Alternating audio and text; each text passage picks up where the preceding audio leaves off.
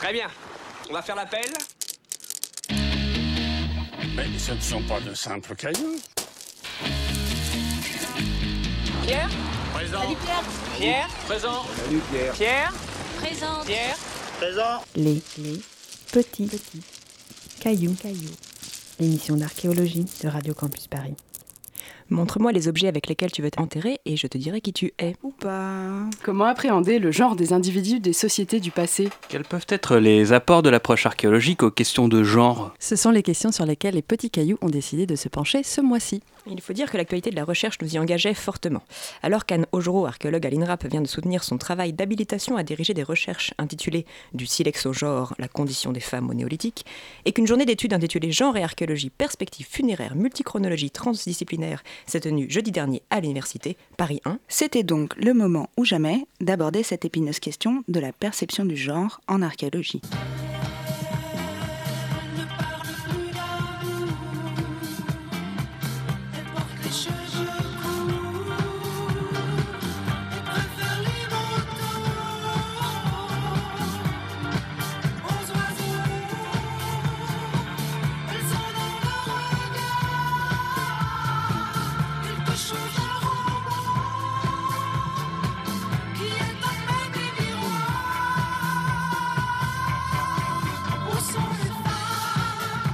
Parce qu'elle y consacre actuellement sa thèse, nous ferons le point sur ces questions avec Clara Blanchard, qui est à l'Université Paris 1 Panthéon-Sorbonne, dans l'équipe transfert du laboratoire Arscan, mais également en confrontant le discours de l'archéologue avec celui de spécialistes de ces questions venues de géographie, que sont Mylène Bonté et Daphné Cailleul, tous deux à l'Université Paris 1 et rattachés au laboratoire Géographicité.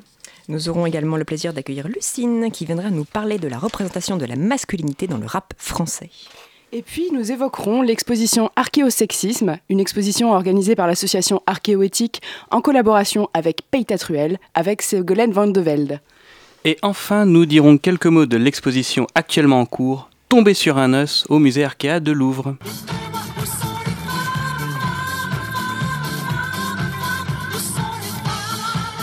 Bonjour Clara Blanchard, bienvenue au studio de Radio Campus Paris. Bonjour. Tu es doctorante euh, à- dans le laboratoire en archéologie médiévale et moderne, au laboratoire Arscan, dans l'équipe Transfert, sous la direction de Anne Nissen.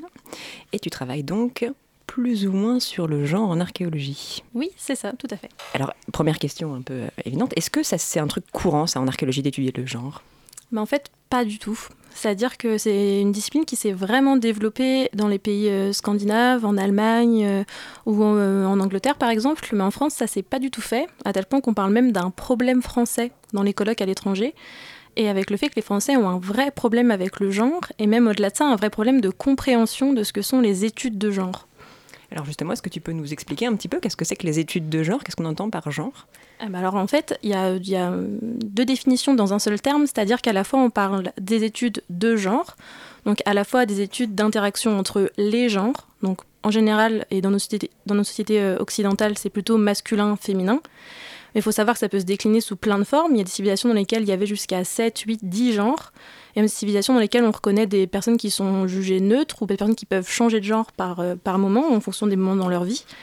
Et alors moi je m'intéresse en particulier aux études de genre, à savoir les interactions entre les genres et les rapports de domination qui existent entre bah, en ce qui me concerne surtout masculin, féminin et neutre. on, se chipote le micro, mais. Alors du coup, euh, quand on travaille sur le genre euh, en archéologie, ça va être euh, généralement sur quel thème et comment est-ce que on appréhende le genre en archéologie? Ça c'est une très bonne question et c'est un peu ce que j'essaye de faire et à la question que j'essaye de répondre dans ma thèse, à savoir que donc, moi je travaille sur la période mérovingienne, savoir que c'est des sépultures. Est-ce que tu peux rappeler mérovingienne juste Oui, pour bien les gens? sûr. Alors, c'est plus c'est 5e euh, jusqu'au 7e siècle de notre ère.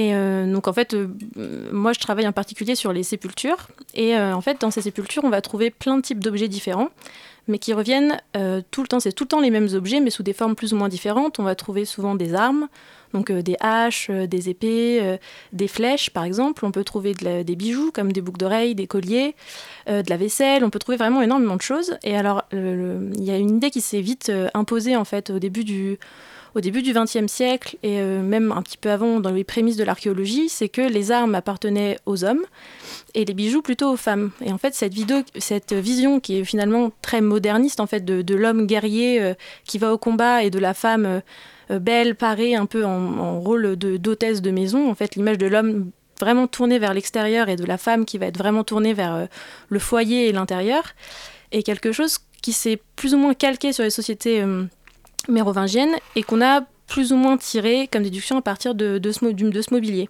Et toute la question est de savoir en fait si ce mobilier représente vraiment euh, les situations genrées des individus ou si c'est pas plutôt une vision en fait ostentatoire des choses que fait on aurait attendu de ces individus et qu'en fait on aurait déposé dans les sépultures comme euh, image pour euh, les contemporains qui assistaient aux funérailles et pour marquer en fait le départ d'un individu avec un statut particulier qu'il fallait remplacer dans la communauté après sa mort. Et, quand tu dis que du coup la femme euh, globalement avait des objets qui étaient liés à sa présence dans le foyer et puis l'homme sa présence sur dire, le, le, champ de bataille, c'est quelque chose qu'on retrouve partout euh, dans l'historiographie ou il y a certains pays où c'est plus fort que d'autres? Bah En fait, c'est ça qui est intéressant, c'est que hum, moi, au fur et à mesure que je m'intéresse aussi beaucoup au sujet avec une perspective anthropologique, à savoir que je ne suis pas du tout anthropologue, hein, mais j'ai eu des formations en anthropologie biologique et notamment sur la détermination du sexe des individus. Parce qu'on a actuellement dans un système qui se mord un petit peu la queue, à savoir que puisqu'on est convaincu que les hommes sont inhumés avec des épées, qu'on trouve des individus qui sont inhumés avec des épées, ce sont forcément des hommes. Donc par conséquent, on risque pas de trouver des femmes avec des épées ou même des hommes avec des bijoux. Et dans les dix dernières années, on a cité en fait une recrudescence de ce qu'on appelle, de ce qui était appelé en tout cas, des sépultures atypiques ou problématiques, à savoir des, hommes avec des épingles ou des hommes avec des boucles d'oreilles par exemple, ou des femmes avec des épées, ce qui en France n'était pas du tout le cas, alors qu'on en trouvait déjà euh, en Allemagne par exemple, on a plusieurs cas de femmes avec des armes. Les hommes avec des bijoux, c'est un petit peu plus rare, mais ça dépend vraiment en fait. En Europe, c'est vraiment très variable.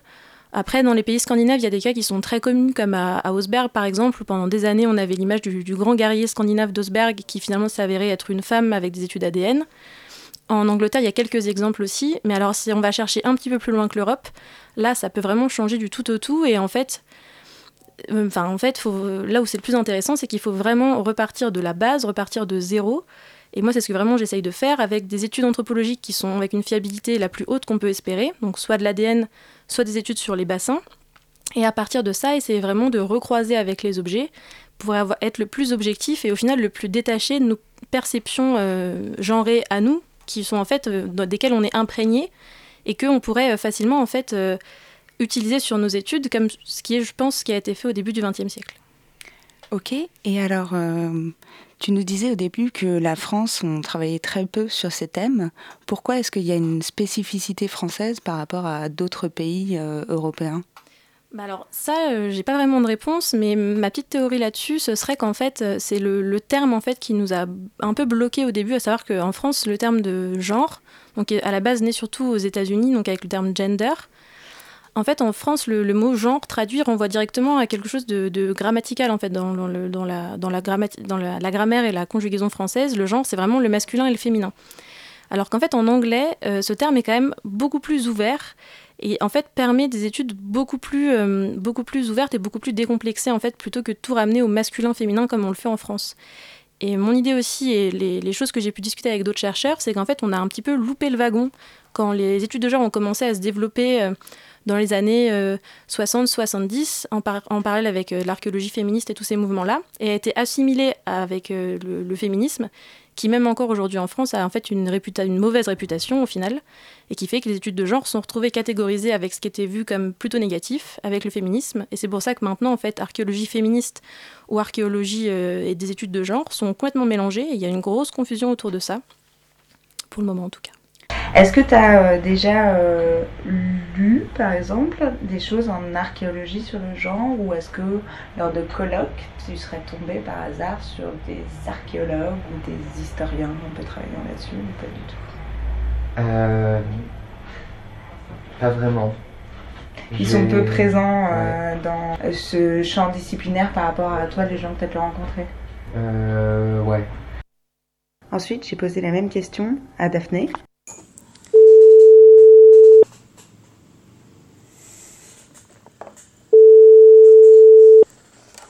J'ai vu des documentaires euh, d'archéo, euh, enfin, je crois que c'était des documentaires Arte, justement, sur, euh, enfin, je pense notamment à un documentaire Arte qui parlait de l'alimentation genrée. Ouais. Et euh, alors ça se trouve que c'est complètement faux, hein, mais donc c'est un c'est pas en tant que chercheuse que je dis ça, mais donc j'ai regardé ce documentaire Arte qui disait que euh, en fait euh, il y avait des, justement des os de femmes préhistoriques qui avaient été trouvés et que il y en avait qui étaient bien plus qui étaient plus grandes, plus voilà que certains que les hommes et donc ça venait déconstruire un peu les on pensait comme naturel en fait. Ouais. Et, euh, il expliquait, enfin, entre autres, il disait pas que c'était l'explication unique, mais il expliquait le fait que euh, certaines femmes euh, soient, euh, avec le temps, en fait, devenues, enfin, que le corps des femmes soit devenu majoritairement plus qu'on soit plus petite, voilà, moins avec moins de muscles, etc. Du fait qu'en fait, depuis des générations et des générations, on, on donne moins. Enfin, là, ça, ça, c'est en train de se transformer, mais encore nos grands-mères et arrière-grand-mères et tout ça on donnait beaucoup moins en fait de nourriture aux femmes. Hmm. Et ça, c'est encore étudié dans les pays, dans certains pays du Sud où euh, les femmes mangent par exemple n'ont pas accès à la viande. Elles ont beaucoup moins de, nourriture et de nutriments. Euh, quand y a, en fait, quand il n'y a pas assez de nourriture, c'est les hommes qui se servent entre nous. Et du coup, bah, ce documentaire, il m'avait un peu, je me suis dit, ah, c'est intéressant. Enfin, c'était une théorie qui, m'avait intéressée. Et puis, du coup, il mettait ça en lien avec justement des recherches archéologiques euh, qui semblaient montrer avec l'analyse des ossatures que euh, on n'était pas si différents finalement. Enfin, on l'est, mais moins que euh, on essaye de nous le faire croire. Alors, qui nous parle, Julie? Qui sont ces personnes? Alors, au départ, c'était Mylène Bonté, donc, qui est euh, doctorant en géographie à l'UMR Géographicité. Et ensuite, on avait Daphné Cayolle. Et tous deux travaillent sur les études de genre d'un point de vue géographique. Et je m'étais demandé justement quelle est la présence de l'archéologie, selon eux, dans le champ de recherche des études de genre. Et comme euh, on l'a vu avec Lara, euh, bah, il y en a très peu des archéologues, ils en ont jamais rencontré, à part moi, je pense. Moi, je travaille pas sur le genre. Et ils sont assez absents, comme on le voit, ou présents via des documentaires Arte, pour changer. Alors, euh, Clara, est-ce que tu peux un peu nous éclairer sur ces questions d'évolution morphologique différenciée, peut-être des hommes et des femmes au cours du temps en fonction de l'alimentation? Bah, pas du tout. Mais j'ai eu le même documentaire Arte qui était très intéressant. donc à l'occasion, il faut le regarder. Et donc, qui était convaincant? Disons qu'il y a des bonnes idées. Après, moi, en vrai, vraiment, je suis vraiment pas anthropologue, donc. Euh, D'accord. Donc, euh, et assez spécifique. Alors, euh, du coup, ça parle quand même de squelette. Donc, est-ce que tu peux nous, Donc, tu nous as déjà un peu précisé ton, sujet de recherche. Et en quoi est-ce que tu penses pouvoir proposer une approche euh, différente du genre dans le cadre de ta recherche?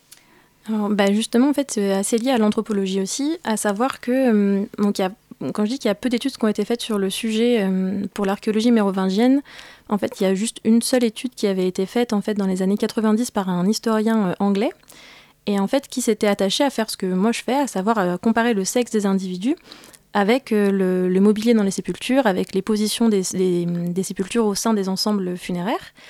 Et en fait, pour, euh, pour déterminer le sexe des individus, il avait fait ce qui est encore pas mal fait euh, de nos jours. Il avait utilisé le, le, mobilier, donc ce que j'ai tout à l'heure, en fait, l'espèce de serpent qui se mord la queue. Et donc, par conséquent, d'après ces études, 100% des individus inhumés avec des armes étaient des hommes, et 100% des individus inhumés avec des bijoux étaient des femmes. Mais ce qui est probablement très vrai de ce point de vue. Hein, on peut pas. Euh, donc voilà. Donc moi, juste, ce que j'essaye de faire, c'est de, de, de, retourner un peu le système et euh, de, repartir de zéro, c'est-à-dire d'utiliser que des nécropoles à partir desquelles euh, les études euh, sur les ossements ont été faites ben, avec les études les plus récentes. Donc ça freine énormément mes recherches de corpus, à savoir que j'ai eu vraiment beaucoup de mal à établir un corpus de ne serait-ce que, que 10 nécropoles. Et quand, quand c'est pas possible, quand c'est pas le cas, d'essayer de voir si je peux pas moi avoir accès aux os pour faire les études directement moi sur les os pour être sûr que c'est fait de la manière dont moi je veux que ce soit fait. Parce que le problème que j'ai aussi, c'est que souvent les études qui sont faites pour déterminer le sexe, on ne précise pas les méthodes utilisées. C'est-à-dire qu'on va dire cet individu-là est une femme, cet individu-là est un homme, mais on ne dit pas, par exemple, ça pourrait être des gens qui auraient pu utiliser euh, le crâne pour déterminer le sexe des individus, ce qui se faisait encore énormément il y a une vingtaine d'années. Ça pourrait être. Il y a eu aussi des gens qui déterminaient le, crâne à partir de la robustesse des os. Donc les personnes qui avaient des os un peu plus épais étaient des hommes, les os un peu plus fragiles c'était des femmes. Et ça, c'est des méthodes que maintenant on évite d'utiliser parce qu'on s'est rendu compte qu'elles avaient des taux de fiabilité autour de 60%, à savoir qu'il fallait mieux jeter une pièce en l'air en fait pour, euh, pour voir, on aurait eu presque autant de chances de savoir le sexe de l'individu. Et aujourd'hui, quelle est la méthode la, plus couramment utilisée? Alors, il y a plusieurs écoles qui se bataillent un petit peu sur le sujet, mais euh, dans le coup, moi, celle que j'utilise, c'est la, la DSP, donc la diagnose sexuelle probabiliste, donc qui a été montée faite par une équipe euh, de Bordeaux essentiellement.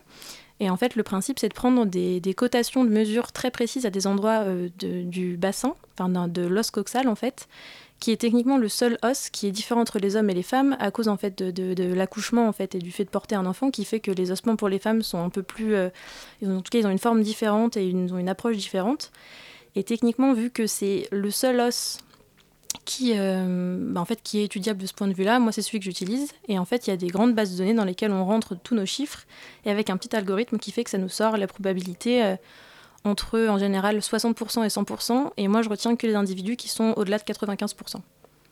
Et tu parlais de, corpus et de sites, du coup, quels, sont les, où sont situés les sites que tu étudies? Alors moi je travaille à l'origine je travaillais que je voulais travailler que sur l'île de France parce que je fais partie d'un projet collectif de, recherche sur les archéologies euh, sur les, les, nécropoles mérovingiennes en île de France. Donc ça me, ça me facilitait énormément en fait l'accès aux données puisque j'avais accès à tous les rapports que je voulais et je me suis très vite rendu compte que si je faisais comme ça, c'était fichu, parce que j'avais deux sites.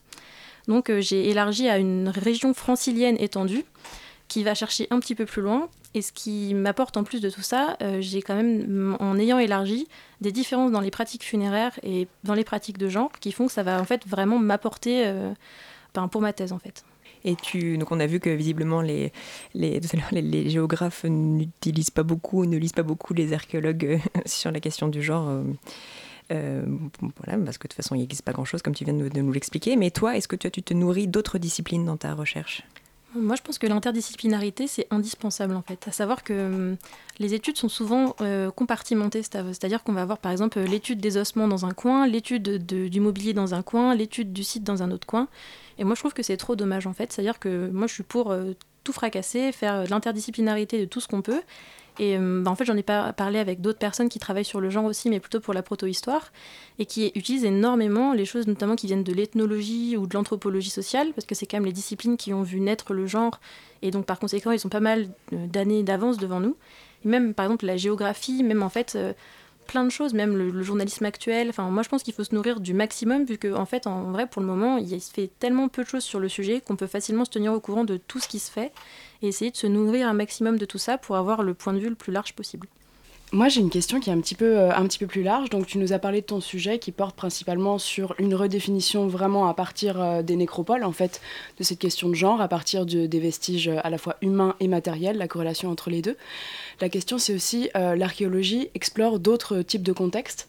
Est-ce que le genre est une question qui est possible d'appréhender également en dehors des nécropoles? Est-ce que dans des contextes d'habitat, on peut se poser cette question du genre? Et dans des contextes d'artisanat, par exemple, euh, des choses assez différentes. Alors oui, et c'est très intéressant. pour le Haut Moyen Âge, il y a des choses qui sont un peu plus compliquées euh, pour le, pour le moment, étant donné qu'au niveau des habitats, on a pas mal de, soucis pour retrouver en fait un peu l'habitat de, ces périodes-là. Mais là, j'ai un, un, bon exemple que j'ai lu il y a quelques, quelques semaines. En fait, il me semble que c'est au Royaume-Uni, où en fait, en étudiant les, les ossements d'un individu qui s'avère être une femme, et c'était dans un contexte religieux, donc probablement une femme qui vivait dans un couvent, ils ont vu en fait qu'elle avait des marques bleues en fait à l'intérieur de ses dents. Alors c'était quelque chose qu'ils ne comprenaient pas forcément au début. Et en fait, en y réfléchissant, ils se sont dit qu'ils avaient déjà vu ce genre de marques, et euh, probablement pour des, en fait, des moines scribes, en fait, des personnes qui recopiaient des documents. Et en fait, ils, ont commencé en fait, à raisonner, à se dire que bah, si ça se trouve, c'était pas seulement les hommes euh, en contexte religieux qui écrivaient, mais aussi les femmes en fait. Et c'est en train de redéfinir un petit peu tout ça aussi, le système de... Euh, bah, on se cantonnait à dire que les hommes savaient écrire, mais les, femmes ne savaient pas écrire par exemple. C'est quelque chose qui était assez courant et qui revenait énormément. Et ce genre de petits détails, genre une petite tache bleue à l'intérieur des dents, et bah, ça permet en fait, au-delà d'avoir la réflexion sur euh, comment cette tache est arrivée sur la dent, d'ouvrir tout ça à des perspectives de genre sont beaucoup plus élargies. Est-ce que tu penses qu'un jour on pourra dire euh, dans les différentes sociétés qu'on étudie, euh, est-ce qu'on aura les éléments qui permettront de dire que euh, tel type de tâche pouvait être réservé à un, genre plutôt qu'à un autre ou pas? Oui, je pense qu'en fait, on, peut, pourra déjà, en tout cas, on pourra avoir plus d'hypothèses sur le sujet. Et après, je sais que pour le coup, en anthropologie, il y a pas mal d'études qui se font sur, la fatigue, sur les marques sur les os, sur sur euh, bah, en fait tout ça, tout ce qui va rester en fait sur les os, par exemple des traces qui vont des muscles et des choses comme ça, qui, pour le coup, peuvent donner des indices, par exemple des facettes d'accroupissement particulières, des signes en particulier, des caractères qui sont pas communs chez tous les individus, qui peuvent en fait donner des indices sur ce que faisait cette personne dans son vécu, parce que ça va s'être imprimé sur ses os. Et donc ça permettrait techniquement de savoir s'il y avait des tâches attribuées plutôt aux hommes ou aux femmes, ou même aux enfants par exemple.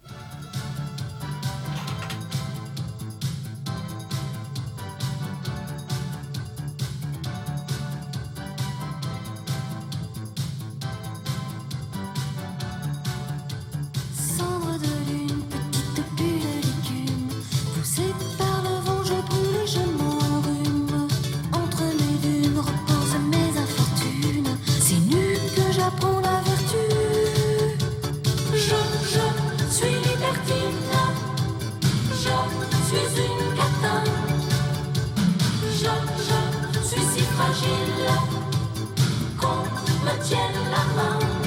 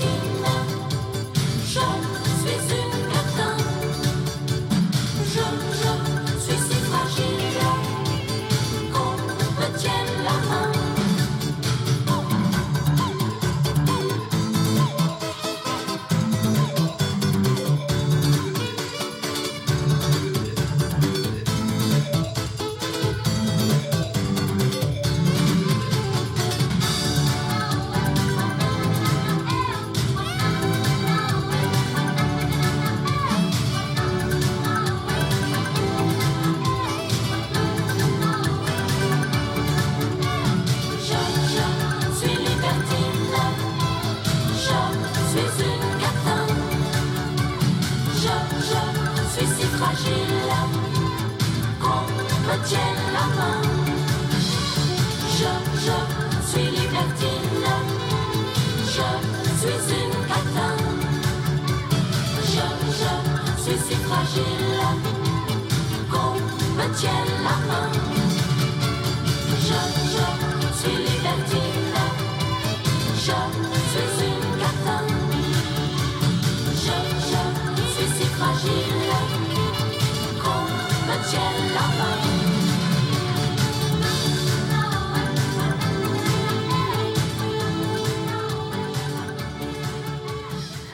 C'était Libertine de Mylène, enregistrée en 1985, sortie en 86 et toujours d'actualité. Radio Campus Paris. Et c'est Lucine qui est avec nous aujourd'hui pour nous faire sa chronique. Lucine qui est en master de recherche euh, en études sur le genre à Paris 8 sous la direction d'Anne-Emmanuel Berger. On t'écoute. Alors oui, moi dans mon parcours universitaire, normalement, notamment en lettres modernes, je me suis souvent demandé en cours sur le féminisme, mais tiens, c'est drôle, on étudie les femmes, mais pas les hommes, enfin, pas les hommes en tant qu'ils sont des hommes au sens particulier masculin du terme, et sûrement à cause de l'omniprésence qu'ils ont sur tous les fronts, et ce depuis très très longtemps.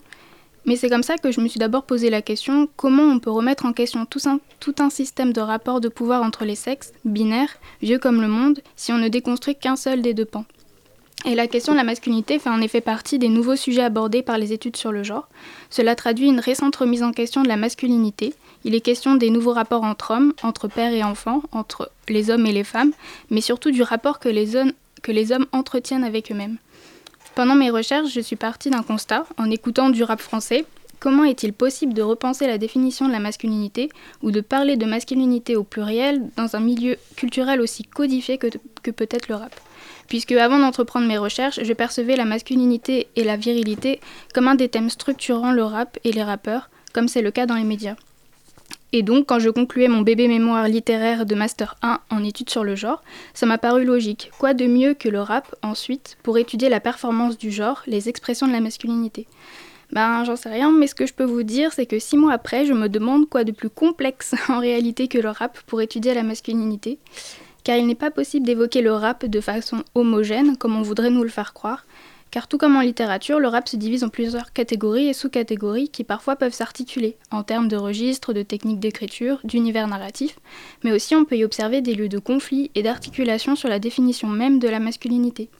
En fait, c'est à partir de cette première appréhension du rap que j'avais et son lien avec le sexisme que j'ai complètement déconstruit mon rapport au rap et la représentation que j'en avais.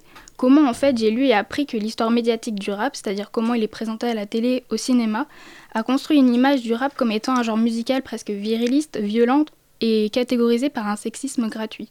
Une fois fait, une fois que j'ai déconstruit ça et pris du recul, je me suis intéressée au sens que pouvait avoir la violence dans le rap. Puis si tout le bruit autour de la bagarre entre Booba et Karis, vous savez, Booba et Karis, c'est deux rappeurs connus pour leur délicatesse et leur diplomatie, si cette bagarre devient un problème social et politique pour la presse à scandale, enfin les médias en général, qu'en est-il de la fois où Verlaine a tiré une balle sur un beau? Pourquoi la violence entre deux poètes est tempérée par l'histoire littéraire alors que celle de deux autres poètes est accentuée dans les médias aujourd'hui? Outre l'argument de classe et de catégorisation raciste que cela implique, moi ce qui m'intéresse sous un angle littéraire, c'est la performance du genre dans les textes de rap, non seulement en tant qu'ils sont interprétés par des hommes, mais également et surtout par des rappeurs. Je parle de performance pour voler le terme de Judith Butler, une philosophe spécialiste du genre, auteur du grand classique Trouble dans le genre. Parce que comme les poètes ou les acteurs, les rappeurs ont aussi leur persona, leur masque, un personnage à interpréter. Et ce personnage, il s'imbrique dans un contexte narratif, qui lui-même s'imbrique dans un acte d'écriture de la part d'un auteur, avec une intention et un style. Cela implique de se demander comment le jeu de la masculinité, et une masculinité en particulier, la virilité, leur permet de garantir une certaine crédibilité en tant que rappeur, et comment ce jeu-là, celui de la mise en scène, celui de l'autodérision, du carnavalesque, comment il construit le genre en même temps qu'il le questionne. C'est ainsi qu'avec Aurel San, Roméo Elvis, L'Homme Pâle, Damso et Eddie de Preto, j'étudie comment ces poètes jouent avec leurs personnages pour détourner l'hétérosexisme, terme de Cyril Vettorato, un chercheur en littérature comparée, qui semble structurer le rap, mais surtout ils me permettent de mettre en lumière mon intime conviction que la construction sociale et artistique d'une masculinité non toxique est possible. C'était Où sont les femmes tout à l'heure, là c'est Où sont les hommes? Effectivement. On continue, vous êtes toujours, toujours sur Radio Campus Paris, vous, êtes, vous écoutez toujours le magazine d'archéologie Les Petits Cailloux et on continue notre exploration du genre en archéologie. Alors effectivement, et puis on fait de nouveau un petit pas de côté euh, vers la géographie. Et euh, on revient vers Milan et Daphné. J'ai simplement au départ demandé à Milan de nous présenter sa recherche doctorale. Je travaille sur les personnes trans et l'accès aux espaces publics. Tu travailles sur, euh, sur un espace particulier?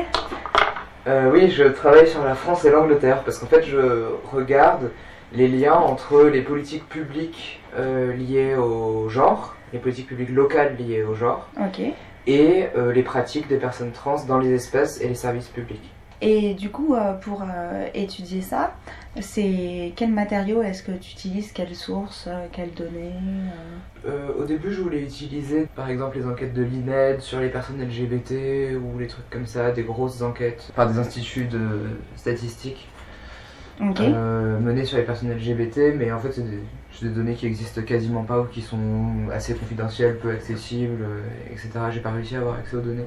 D'accord. Euh, du coup, je, je construis mes propres données et donc je travaille euh, à partir d'un questionnaire que je suis en train de, de tester là actuellement. Et euh, après, bah, des méthodologies qualitatives diverses, des entretiens, des récits de vie, des promenades commentées dans les quartiers de résidence des, des personnes que j'interviewe. Euh, tu as une formation euh, quand même pas mal d'aménagement, enfin dans l'aménagement et l'urbanisme. Et est-ce que euh, du coup tu travailles un peu dans ta thèse sur le lien entre la matérialité, par exemple peut-être de cet espace public et comment est-ce que et le, lien avec les pratiques de l'espace par les gens. Oui, bien sûr. Si je devais donner un exemple, si on travaille sur la nuit, l'éclairage public, ça va être fondamental. Ça va influencer, alors ça, ça peut influencer de manière vraiment différente les déplacements des personnes trans.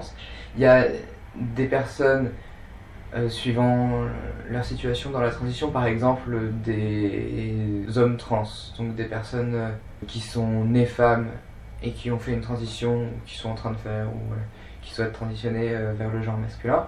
Ces hommes, ils vont préférer globalement les endroits éclairés parce qu'ils auront gardé dans leurs émotions, dans leur perception du territoire, un souvenir des espaces sombres comme dangereux potentiellement, etc. Euh, donc ça, enfin, des tas de femmes pourront euh, témoigner à, propos de l'importance de l'éclairage dans leur déplacement.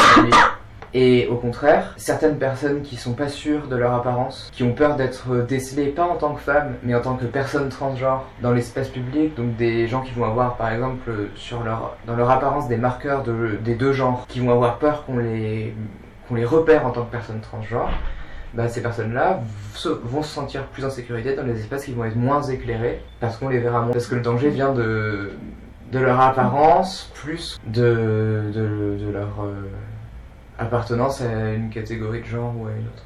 Et maintenant, c'est au tour de Daphné de nous raconter ce qu'elle étudie dans sa thèse. L'objet de ma thèse, c'est de comprendre l'impact euh, de migration de femmes à bas salaire sur euh, les villes et de comprendre euh, en fait quel, surtout enfin, quel impact elles ont sur les relations de genre dans les espaces publics de ces villes et donc j'ai plutôt une approche sur les villes du Proche-Orient parce que je travaille sur Amman. D'accord, ok. Sur quel matériau tu travailles? Alors je m'appuie sur plusieurs données.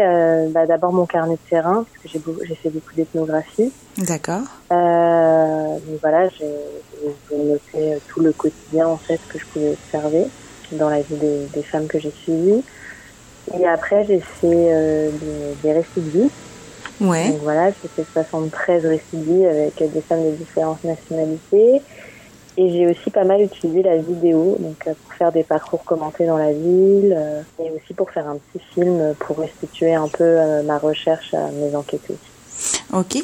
tu peux expliquer un peu ce que c'est qu'un parcours commenté?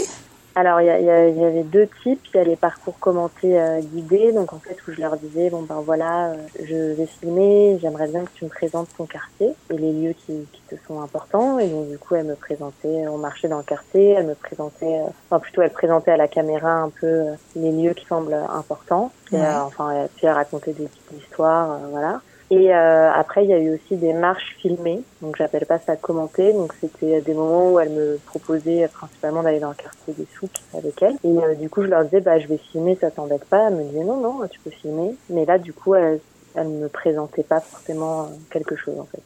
D'accord. Est-ce que tu peux développer un exemple, euh, par exemple dans le cas d'un parcours commenté et sur euh, les, lieux qu'elle présente, euh, à quelles questions est-ce que tu, tu, réponds justement sur, ces, sur cette question de la pratique de l'espace et, et, du genre? C'est plutôt, on va dire, tous les matériaux mis ensemble qui m'ont permis de comprendre le système de hiérarchie de genre en Jordanie et de comprendre en quoi elle, parfois elle s'y conforme, parfois elle le transgresse.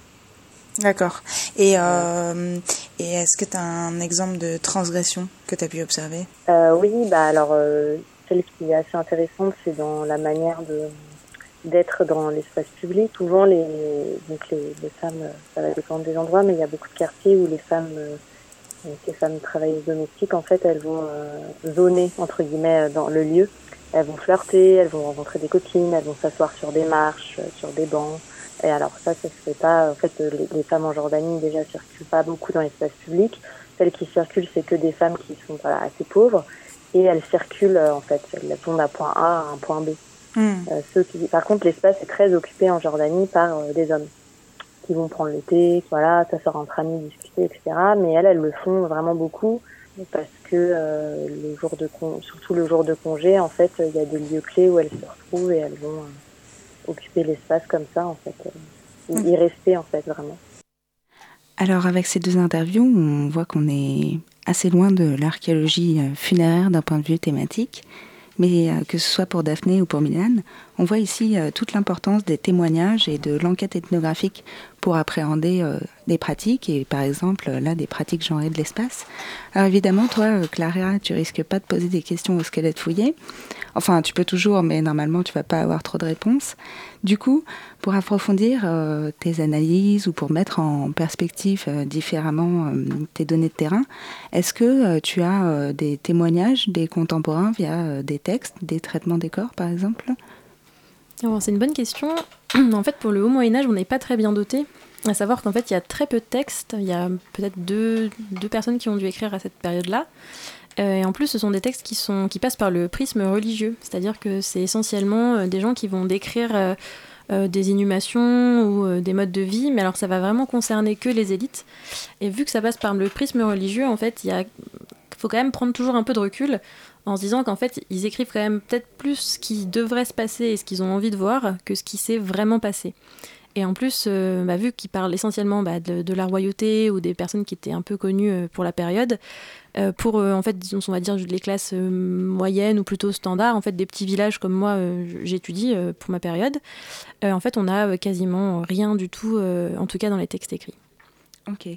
Et est-ce que tu fais ou tu envisages de faire par exemple de l'ethnoarchéologie pour est-ce que ce type d'études peuvent t'aider bah, en fait, je pense que c'est un peu indispensable, ne serait-ce que pour euh, déconstruire en fait nos propres conceptions. C'est-à-dire que je, lis pas mal d'ouvrages d'ethnologie et de et d'études de, genre euh, actuelles, juste en fait pour essayer de, me sortir de cette, euh, cette vision binaire en fait qui est induite en nous en fait à laquelle on est habitué, à laquelle par laquelle on a grandi et qui fait en fait je pense aussi qu'en ce moment en France il y a pas mal de débats sur le genre parce que euh, on a notre espèce de normalité en fait euh, dans la tête.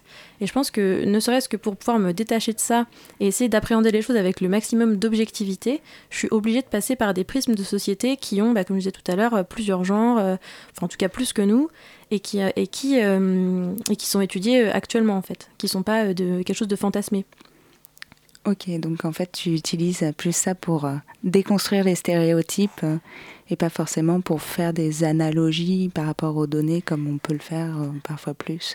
Bah, en fait, pour le moment, j'y réfléchis encore un petit peu parce qu'en fait, je sais pas si je peux vraiment me permettre de faire des analogies de ce type parce qu'au final, moi, le Haut Moyen-Âge, c'est pas une période qui est si ancienne que ça.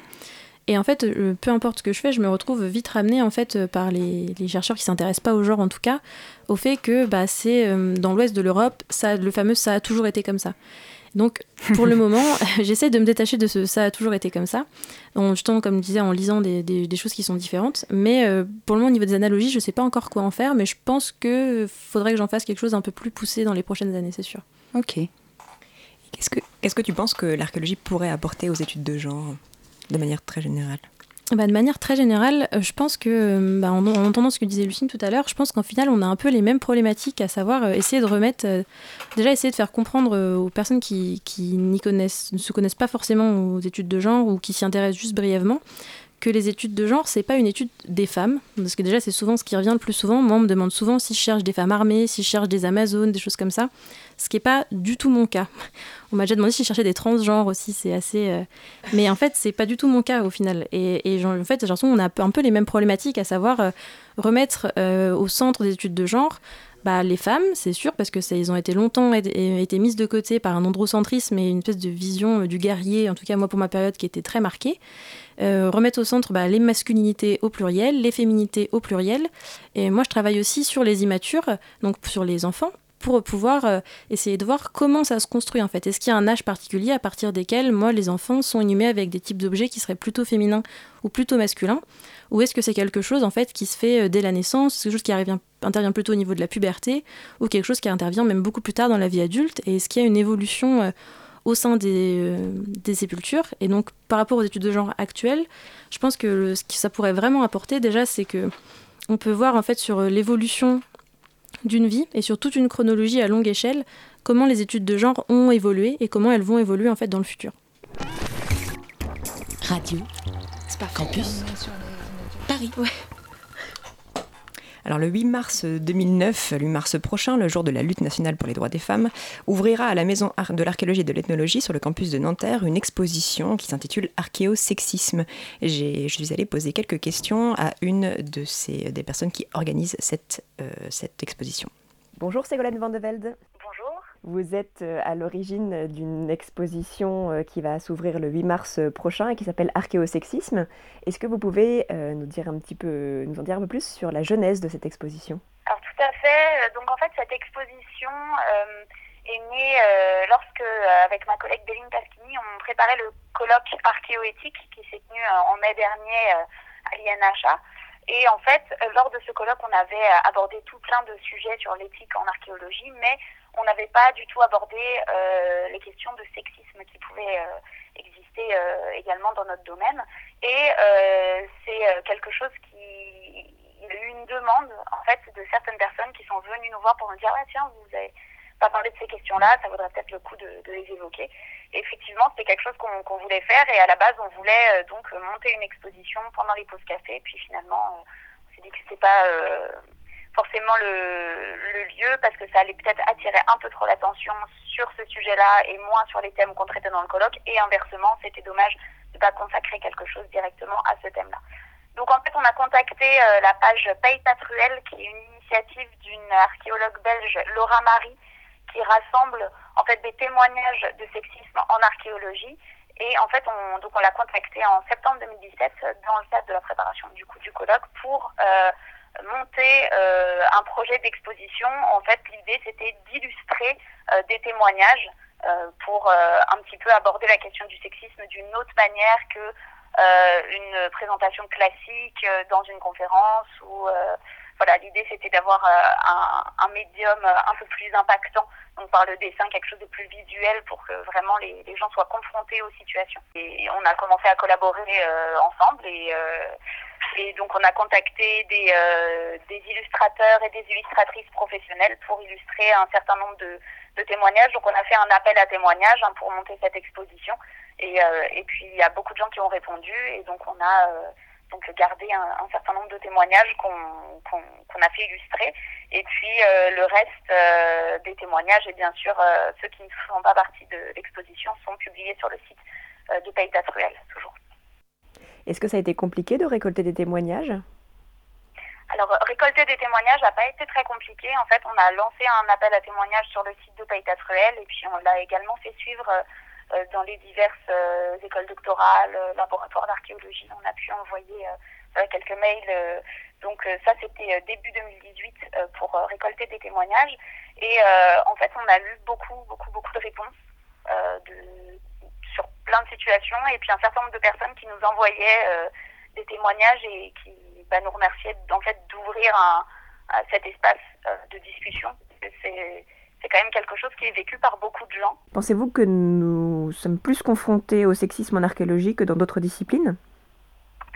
Alors, pas spécialement. En fait, l'idée de cette exposition, c'est pas du tout de, de cibler l'archéologie pour montrer que c'est une discipline plus sexiste que les autres. Au contraire, euh, je pense même que c'est une discipline qui est peut-être moins sexiste que d'autres. Hein. On a des cas de sexisme sur certains chantiers, par exemple, mais mais pas sur tous. Hein. C'est pas forcément quelque chose de systématique, mais c'est quelque chose qui existe quand même. En fait, la société en elle-même est sexiste et le sexisme existe dans toutes les disciplines et malheureusement en archéologie aussi.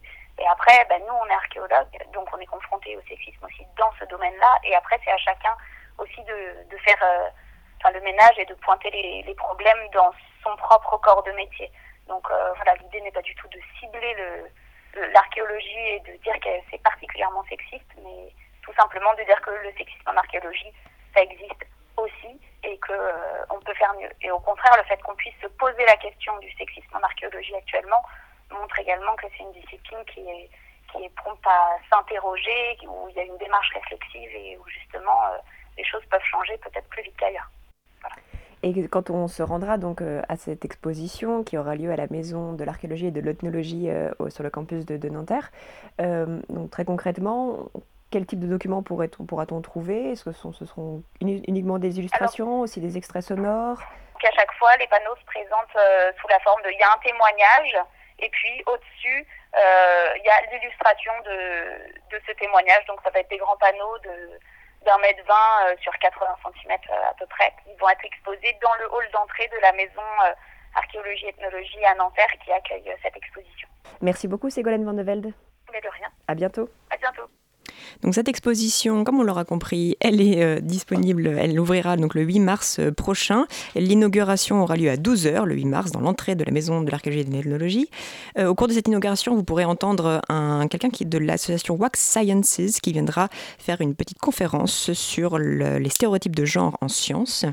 Cette exposition, elle sera visible jusqu'au 8 avril. Ensuite, enfin au, début du, mois de mars, 14 et 15 mars, l'exposition sera aussi reprise dans le cadre d'un programme sur le genre euh, qui aura lieu sur le campus de Nanterre. Et ensuite, vous pourrez visiter cette exposition qui ouvrira euh, à l'Institut euh, Michelet à l'automne. Et on vous tient au courant, on vous, vous en dira bien sûr un peu plus plus tard.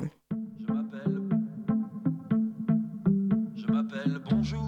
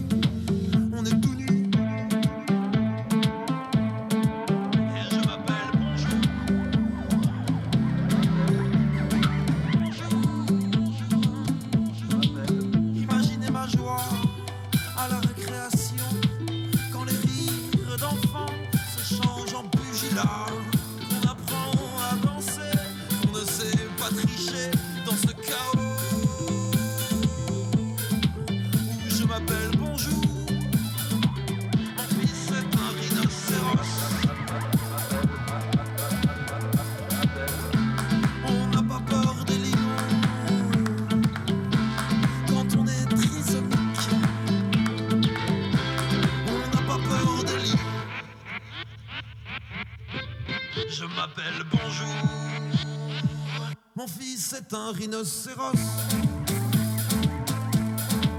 Imaginez ma joie au carnaval. C'était Bonjour du groupe de Saturne qui est sorti en 2018. Radio Campus Paris. Nous sommes toujours avec Clara Blanchard euh, pour le magazine Les Petits Cailloux, le magazine d'archéologie de Radio Campus Paris. Clara, euh, tu as organisé la semaine dernière, je crois, une journée d'études sur la question justement du genre en archéologie. Qu'est-ce qu'il en est euh, ressorti? Qu'est-ce que tu as appris? Qu'est-ce que vous avez appris? Donc en fait, j'ai organisé cette journée avec une, autre doctorante de, Bordeaux qui travaille aussi sur les études de genre.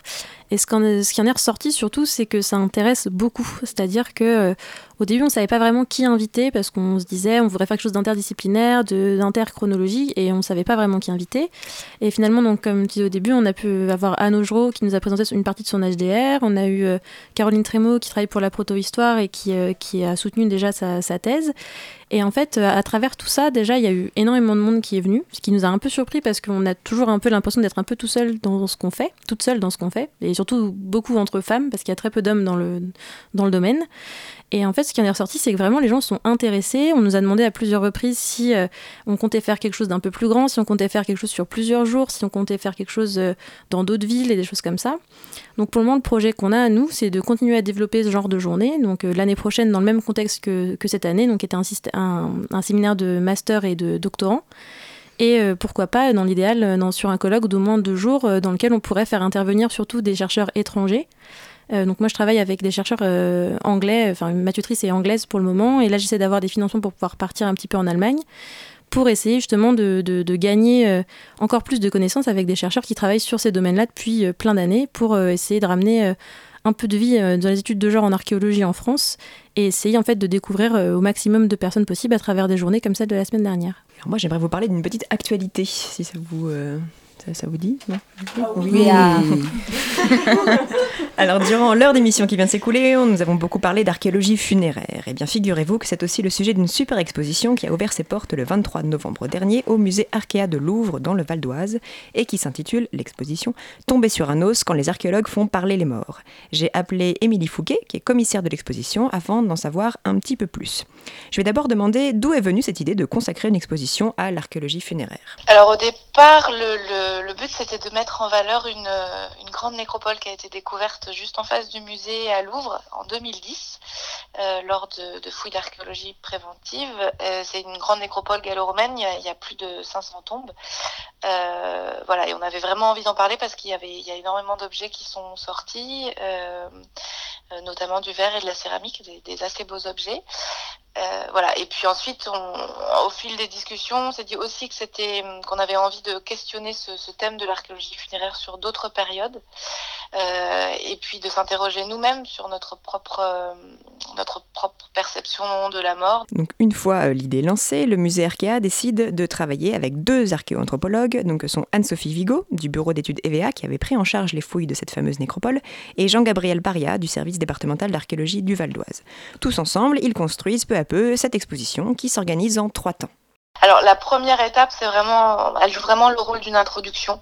Euh, elle s'appelle Mort pour la science. Euh, là, l'idée, c'est de poser le sujet, de se s'interroger vraiment sur ce que c'est qu'une sépulture, parce que finalement, c'est pas si facile à identifier, c'est pas si facile à interpréter en archéologie. Dans cette première partie, on évoque euh, aussi des dépôts de corps qui ne sont pas toujours interprétés comme des sépultures et qui restent énigmatiques.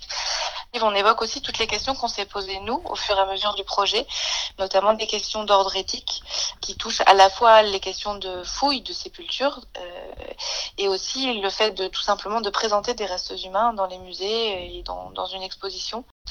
La deuxième partie, euh, qui s'appelle Bavard comme une tombe, là, elle est vraiment consacrée à. Alors, elle est à nouveau pas chronologique, mais elle est euh, consacrée aux différentes étapes qui conduisent de la mort d'un individu à la, à la fermeture de sa tombe, en passant par les funérailles et tous les, les rituels ou tout ce qui est euh, fait pour, pour que la communauté puisse gérer le deuil et la perte de cet individu.